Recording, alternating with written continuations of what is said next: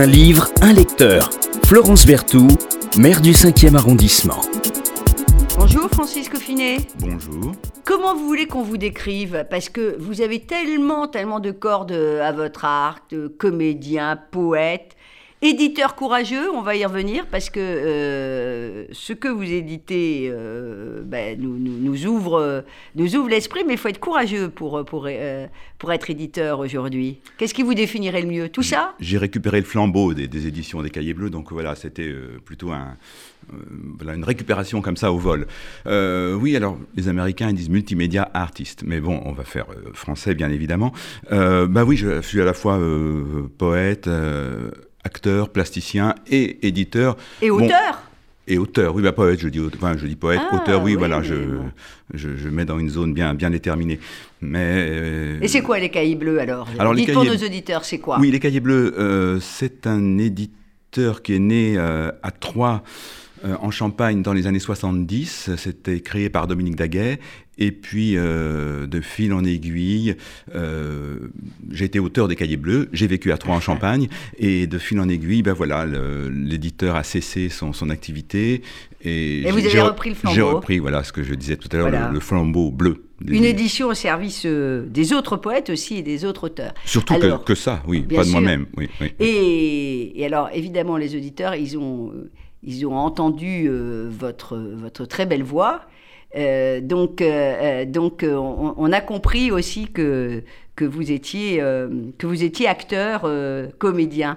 Vous avez fait un choix ce matin de, de, livre, qui est un choix inattendu, bah, qui est euh, assez conforme finalement à la maison, euh, euh, à la ligne, à votre ligne éditoriale, si j'ose, si j'ose dire.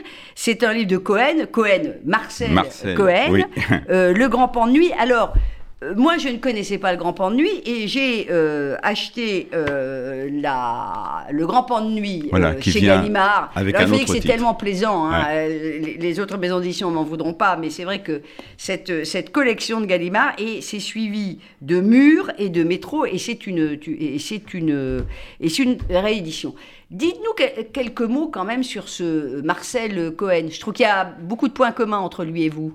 Bah, Marcel Cohen, moi, j'ai découvert, euh, moi j'ai le premier, euh, la première édition du Grand Pan de Nuit qui était, euh, qui était seul. Hein, voilà. On va y revenir, voilà. Et puis, bah, j'ai tout de suite, euh, quand, j'ai lu ces textes. Quand est-ce que vous l'avez découvert, Marcel Je ne sais pas, c'est paru en 90, euh, euh, quelques années après peut-être, je ne sais plus quand j'ai découvert, mais depuis que je l'ai découvert, c'est un livre qui, qui m'a accompagné. Quoi. Il, y a, quelques, quelques auteurs comme ça. Et puis ce que, ce que j'aime, c'est ce, à la fois ce retrait, et, et comme il le dit, lui, c'est une lecture dans la marge un petit peu.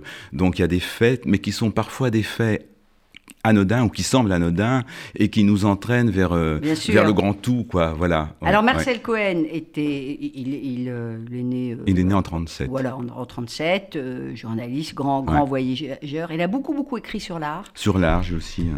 beaucoup. Sur, ses amis artistes. Beaucoup. Et alors j'ai lu que on le décrivait comme l'écrivain de l'esthétique du désordre. Oui, on, peut, on, a beaucoup dit de, choses euh, sur lui parce qu'il est tellement inclassable que. Enfin, nul n'est inclassable, mais. Euh, si, il y en a quelques-uns. Euh, voilà, il y en a quelques-uns. Donc, l'esthétique du désordre, ou alors le, ce que je vous disais tout à l'heure, l'homme dans la marge, ou celui qui marche dans les marges. Ou, voilà. Alors. ce qui est intéressant, ce qui est très inhabituel chez Marcel Cohen, donc vous allez nous, nous, on va, aller un petit peu plus euh, euh, loin sur, sur la singularité de, son écriture, c'est que on a l'impression que euh, finalement le personnage central de son écriture, c'est le lecteur. Oui, c'est ça, c'est ce qu'il veut gagner. voilà, c'est ça. C'est-à-dire que il, sème des, des, particules comme ça littéraires, et puis, euh, je ne sais pas si l'épuisette lui plairait, mais je pense que voilà, le lecteur est là avec une épuisette, récupère, ah euh, et justement, le grand pan de nuit, euh, voilà, je lirai le texte sans doute à un moment ou à un autre, c'est ça, quoi, c'est d'attraper et, de se reconstruire son, son propre Marcel Cohen interne, en quelque sorte. Parce qu'il faut, il faut construire l'histoire. Je donne juste un exemple, mais vous, vous, vous lirez beaucoup plus longuement euh, tout à l'heure, euh, sur, sur la partie mur hein, euh, Qui, qui, suit le grand pan de nuit. Inscription sur les murs, deux points, tutoiement de la mort. Voilà, alors là on est vraiment dans le, dans, le Cohen euh, lourd, le, Cohen dur, le, Cohen lourd, le Cohen dense, la densité du Cohen. Oui. C'est quoi un écrivain pour vous? Alors, euh, Durand disait que c'était l'ami des heures difficiles. Oui, je sais pas, je pense à Gide qui disait l'art la, commence là où la vie ne suffit plus à exprimer la vie. Je crois que c'est parce que euh, utilise quand on est écrivain les mêmes mots que euh, ceux qu'on utilise dans la vie courante, mais euh, la syntaxe magique fait que on entre dans une dimension, c'est ça, c'est entrer dans une dimension de la dimension de l'écrit, comme dit, Duras quelque part. Vous, vous lisez beaucoup, j'imagine, Francisco Finet? Comme j'écris, euh, parfois je lis un peu moins, j'ai lu pas mal de choses, euh, mais parfois trop lire nous empêche d'écrire, donc euh, il y a des, des, des, moments, des zones de lecture, des zones de non-lecture, les écrivains nous assaillent, viennent dans nos nuits, et des fois on n'est pas tranquille. Voilà. et à part Cohen, et à part Marcel Cohen, qu'est-ce qui vous, vos écrivains vous écrivains roi, fétiche. Oh, bah, moi, moi j'étais très, enfin, sur les poètes, quoi, j'ai été très, très Michaud. J'aime bien les poètes du grand jeu aussi, euh, euh, voilà, euh, René Daumal, des gens comme ça, toute une espèce de, de, stratosphère comme ça, un peu à la fois, Luc Dietrich, dans une, qui nous tiennent dans une zone quand même un peu de, de, de, de, merveille, même si la merveille est sombre, quoi. Ouais, ouais. Qui nous tiennent dans, dans ces zones-là, quoi. Ouais. Euh, je reviens donc sur, euh, sur euh, le livre que vous, allez nous présenter. Nous présenter, c'est inexact, c'est nous donner envie, donner envie aux, auditeurs de lire le grand, le grand pan de nuit, qui avait été édité il y a plusieurs années de manière très, très, très euh, confidentielle. La, poésie, la prose, euh, c'est souvent, souvent d'éditions très très confidentielles. Oui, hein. souvent, souvent. Je sais pas. Et, je crois que même même, euh, même chez Gallimard, quoi, c'est des tirages qui sont très limités. assez limités dans, dans, le nombre, quoi. après, il y a le rayonnement, il y a le voilà.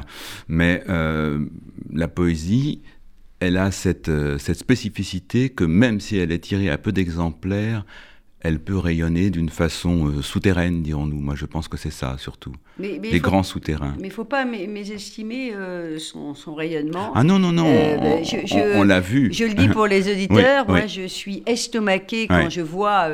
le marché de la poésie, voilà, le, marché de la poésie, le rendez-vous annuel de, poésie en liberté, où on réunit tout d'un coup 400 personnes qui viennent lire leurs textes, et avec des textes de grandes, grandes... C'est pour ça que c'est difficile à, à, à la elle est très peu cadrable, quoi. Elle est là, elle est là tout le temps. Euh, par exemple, euh, on dit un poète national, on dit pas un écrivain national, vous voyez. Donc, euh, quelqu'un qui représente Victor Hugo, poète national, je, voilà. Mais il y a toujours ces strates sur lesquelles on se, on se pas on se repose, mais on se pose. On se pose. le grand pan de nuit de Marcel Cohen, ça veut dire quoi, le grand pan de nuit? Eh ben, c'est un, papillon. Voilà, c'est le papillon. Euh, c'est le texte, c'est le dernier texte. Euh, je vous le dirai peut-être euh, à la fin ou ah peut-être au début. On peut, on peut, le lire maintenant. On peut, le lire maintenant. parce que de toute façon, j'ai un livre de, aussi un livre de poèmes, de poèmes qui est publié chez Éric Pesti, qui s'appelle Autoportrait en lecteur. Et sur ce livre de poèmes, euh, le, comment, l'éditeur dit Voici sans doute le seul livre de Marcel Cohen qu'il est recommandé de lire en commençant par le début. Voilà, ça, ça s'appelle Autoportrait. Donc, celui-ci, on peut le lire en commençant par la fin. Alors, pour ceux qui écoutent l'émission mais qui ne la regardent pas, euh, je signale que Francisque Finet, il arrive avec sa petite valise, euh, avec plein de livres. Euh, et donc, euh, et donc c'est, encore un moment plus, plus, plus agréable. Il n'y a pas que le livre euh, Le Grand Pan Nuit, il y en a, il y en a oui, plein d'autres. c'est ça. Mais je crois que Marcel Cohen, c'est ça, quoi. C'est les textes, c'est ce que vous disiez. c'est mûr, c'est, il y en a qui s'appellent Fait 1, 2, 3, au pluriel. Il y a Métro. Il y a Métro. Alors, Métro, je le conseille aussi quand on prend le métro, parce que ça, ça, permet de nous, nous, nous, nous envoler, hein, au sens littéral. Vraiment, Métro Gallimard, ça m'a bien plu. Oui, et ben voilà, surtout quand on est à Paris, mais ailleurs aussi. Mais ailleurs aussi. Donc je vous lis ce, grand pan de nuit. Un entomologiste s'échine à élever en laboratoire des lépidoptères en voie d'extinction, parce que les femelles ne pondent qu'exceptionnellement en captivité. C'est un combat à peu près vain, il le sait, pour la plupart des espèces diurnes, décimées par les pesticides. Quelques papillons nocturnes, en revanche, s'accouplent en cage et, remis en liberté, flairent une unique fleur à 10 kilomètres. C'est pourquoi, il en est convaincu, le grand pan de nuit, vieux de 30 millions d'années, survivra presque seul au dernier papillon diurne. Alors, un autre exemple, donnez-nous un autre exemple, parce que ça, change à chaque fois. Ça change à chaque fois, euh, Marcel Cohen. Alors, je vais vous lire quelque chose de bref. Il y a des choses très brèves. Oui, ça j'aime assez. Quand je dis assez. Euh, un adolescent mélomane si secret et si bouleversé par certains de ses disques qu'il coupe le son dès qu'il n'est plus seul de crainte que la musique ne révèle infiniment trop de ses pensées. Alors on a, de la chance parce qu'on a la musique euh, également de Francis Coffinet. Donc les, les, les, phrases sont, sont, encore plus, euh, sont encore plus musicales. C'est vrai qu'il y a beaucoup de textes, il faudrait les lire à voix haute, je trouve. Oui, c'est possible aussi. c'est possible aussi, oui, oui. Mais euh, on entre plus dans la matière crayeuse du texte, alors, quand on le lit à voix haute, peut-être. Pour ces textes courts, quoi. comme ça, on ne s'essouffle pas. Donc, il n'y a pas une trame, comme dans, chez, chez, Cohen, il n'y a, pas, a pas de trame, il n'y a pas de non, Non, surtout pas, il n'y a pas d'histoire. Il n'y a pas de milieu, il n'y a pas d'histoire. Euh. Il y a des petites histoires qui se... Qui, voilà, on entre dans de toutes petites histoires, et avec ça, euh, je vais vous lire ça Il y a des petites histoires dans Le Grand Pan de Nuit, euh, au début surtout, et, et dans Métro aussi, à la fin, il y a quelques quelques histoires très vraies, mais qui peuvent en aucun cas être qualifiées de nouvelles, en aucun cas. Non. Ou de micro-nouvelles. Même pas de micro-nouvelles, parce qu'il n'y a pas de trame. enfin, c'est à nous de, terminer, voire de démarrer euh, le, début de l'histoire, euh, d'imaginer. On ne sait pas, euh, rarement, les, personnages ne sont pas décrits, on ne sait pas comment ils s'habillent. bon, il n'y a pas de ces choses-là. C'est une, une forme de, de, poésie, de prose un peu réinventée. C'est très particulier dans le paysage poétique. J'ai quelque chose d'assez terrible là. Alors, quelque chose de terrible. Alors après, il va falloir nous lire quelque chose de qui, oui, après, je Non, non, mais vous allez voir. Mais, c'est essentiel, je pense, de le donner parce que. Bien sûr. Euh, donnons envie. Donnons envie. Un vieux marin rapporte en quels termes et avec quelle véhémence indignée il se fit rappeler à l'ordre dans sa jeunesse pour avoir tenté de lancer une bouée aux mousses tombées à la mer par gros temps, alors que son navire s'apprêtait à doubler le cap Horn. C'est une cruauté réellement digne d'un démon que de prolonger l'espérance de l'homme qui va se noyer, quand, dans de tels parages, il n'existe aucun espoir de lui porter secours. Si c'était possible, la charité commanderait plutôt de lui jeter un pavé sur la tête. Ça, c'est terrible. C'est terrible, hein C'est terrible, c'est terrible. Je ne vous rends pas service avec ce texte. Euh, on, ne rend, pas service. Alors, quelque chose de joyeux maintenant, euh, Alors, euh, quand même, Francis Coffinet, parce que faut quand même qu'on ait un texte un peu, joyeux, parce que celui-ci, il était terrible. Hein. On dirait un peu un aphorisme d'ailleurs. Hein. à la fin, il y, a beaucoup de textes ça, courts, fait, ça fait figure d'aphorisme. Oui, oui, il y a quelques textes courts qui sont. À ne pas retenir quand même comme ligne de vie dans ces temps, euh, dans ces temps compliqués et déjà assez cruels. Euh, il faut quand même qu'on jette la, bouée. Oui. Euh, importance énorme de la marge dans ce qui est écrit, dans ce qui est vécu. Le plus vrai est là, qui jamais ne se montrera. D'accord, mais là vous, vous, trichez un peu. Là. Alors là, je prends non, je prends plus, ah, je prends plus le, grand, point de nuit. Non, ça sont les, les, les aphorismes. Ah, d'accord. Voilà. Mais euh, on peut très bien euh, faire des allers-retours, quoi. Je peux rester dans le grand point de nuit, euh, mais c'est toujours des, des, zones comme ça. un homme a connu tant d'humiliation dans son enfance qu'il a des scrupules à rappeler son chien de manière trop autoritaire. voilà.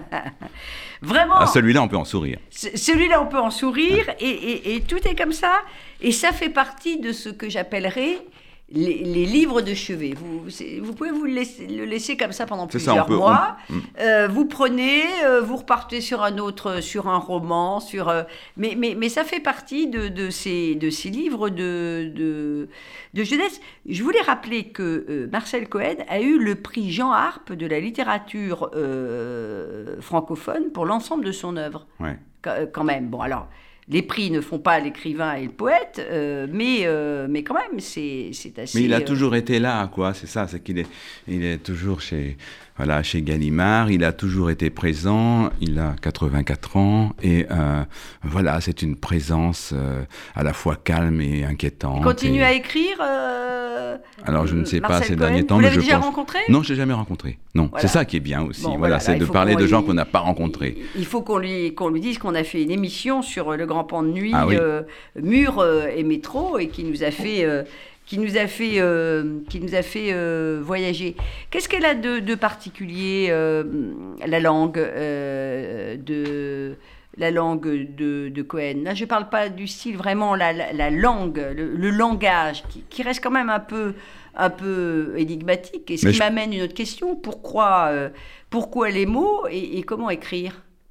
C'est une drôle de question, là. Je pense qu'il n'a pas le souhait d'être dans du particulier, justement, hein, qu'il veut être dans une espèce de, de neutralité de fait. Voilà. Euh, pourquoi les mots et pourquoi écrire? Bah, Ça permet... Vous posez la question de temps en temps? Euh, Ou c'est naturel? C'est un besoin irréfragable. Oui, c'est là, quoi. C'est là. Mais on peut dire que c'est quelque chose qui est en suspens. Et la meilleure façon de retrouver. Moi, quand je relis des textes euh, que j'écris il, il y a 20 ans, euh, c'est un peu comme. Euh, comme du, du, café lyophilisé, on met de l'eau dessus on se dit ah mais oui et on se revoit au moment M, j'étais là et parfois, euh, par merveille, ça fonctionne toujours. Quoi. Ouais. Le mot n'est jamais neutre. parfois, bah, oui, parfois on l'atténue, parfois on, le, on baisse le feu sous le mot. Quoi. Oui. Mais le mot n'est jamais neutre. Non, il ne devrait pas l'être. Et jamais innocent. Le mot, peut-être, ce qu'on en fait moins souvent, ce sont les hommes qui les, euh, voilà, qui, qui, donne au mot euh, le, poison ou le parfum. Oui. Mm. C'est devenu euh, une véritable, un véritable enjeu que celui de la langue. C'est pour ça que je trouve que c'est un, excellent, un excellent choix, parce que ça nous fait aussi toucher du doigt l'immense question qui est celle de, de, de, de l'accès de l'accès au mystère de la langue et de l'accès euh, quelque part euh, euh, à, l'homme. C'est quand même quelque part le, véritable lieu de notre existence. Oui. Notre, notre pays pour les poètes, notre continent et notre... Qu'est-ce qu'on peut faire dans l'éducation nationale pour mieux faire connaître cette langue magnifique et les poètes? Il faut que les professeurs, moi j'ai déjà fait plusieurs interventions dans des écoles, quoi. Les professeurs aient, envie. Euh, vous êtes dans les écoles, vous lisez? Voilà, pour mes textes, j'ai fait des choses comme ça, quoi. Oui, oui, oui. Alors, c'est toujours très étonnant parce que les élèves vous posent des questions euh, euh très inattendues. très inattendues. Euh, moi, j'en ai un qui m'a demandé une fois, mais quand vous allez mourir, est-ce que vous n'aurez pas le sentiment d'avoir perdu votre temps à écrire des poèmes? Voilà. Alors j'ai dit, mais j'ai pas fait que ça. voilà. Mais c'est voilà, les, les enfants ne, vous ménagent pas, ne vous ménagent pas. Ne vous ménagent pas, mais du coup, ils posent des vraies questions. Ils posent des vraies questions. C'est voilà, c'est qui ah, Derrière, c'est quoi le sens de l'existence euh, Qu'est-ce qui est utile, euh, inutile euh, C'est pas parce que nous sommes des adultes que nous avons toujours raison, loin s'en faut. En tout cas, merci beaucoup, Francis. Bah, merci à vous. C'est passé, c'est passé vite. Ah, c'est fini. c'est déjà fini. Voilà, on me fait des signes. Il faut arrêter. On va pas pouvoir lire plus on avait beaucoup de choses et écouter de votre belle voix. Euh, et euh, bah, j'incite vraiment euh, les, auditeurs à, découvrir. Je pense que la quasi-totalité vont découvrir, comme moi, Marcel Très Cohen, Le Grand Pan de Nuit, et vous allez aimer. vous allez être un peu interloqué par, par cette, cette langue. Merci Francisco Finet. Merci à vous.